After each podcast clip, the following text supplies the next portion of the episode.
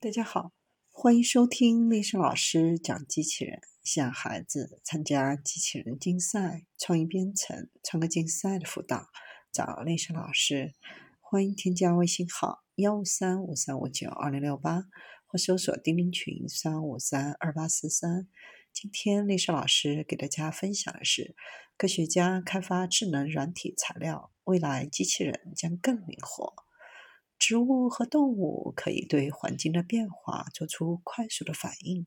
然而，在软体机器人当中，要实现类似的动作，需要复杂的机械和传感器。美国化学学会应用材料和界面的杂志也显示，有研究人员已经将液态金属电路印刷到软聚合物上，创造了一种在压力和机械应变下卷曲的智能材料。为了制造一个能够自主、智能移动的软机器人，研究人员希望将液态金属电路与液晶弹性体 （LCE） 集成在一起。液晶弹性体是一种聚合物，当加热或冷却的时候，形状就会发生很大的变化。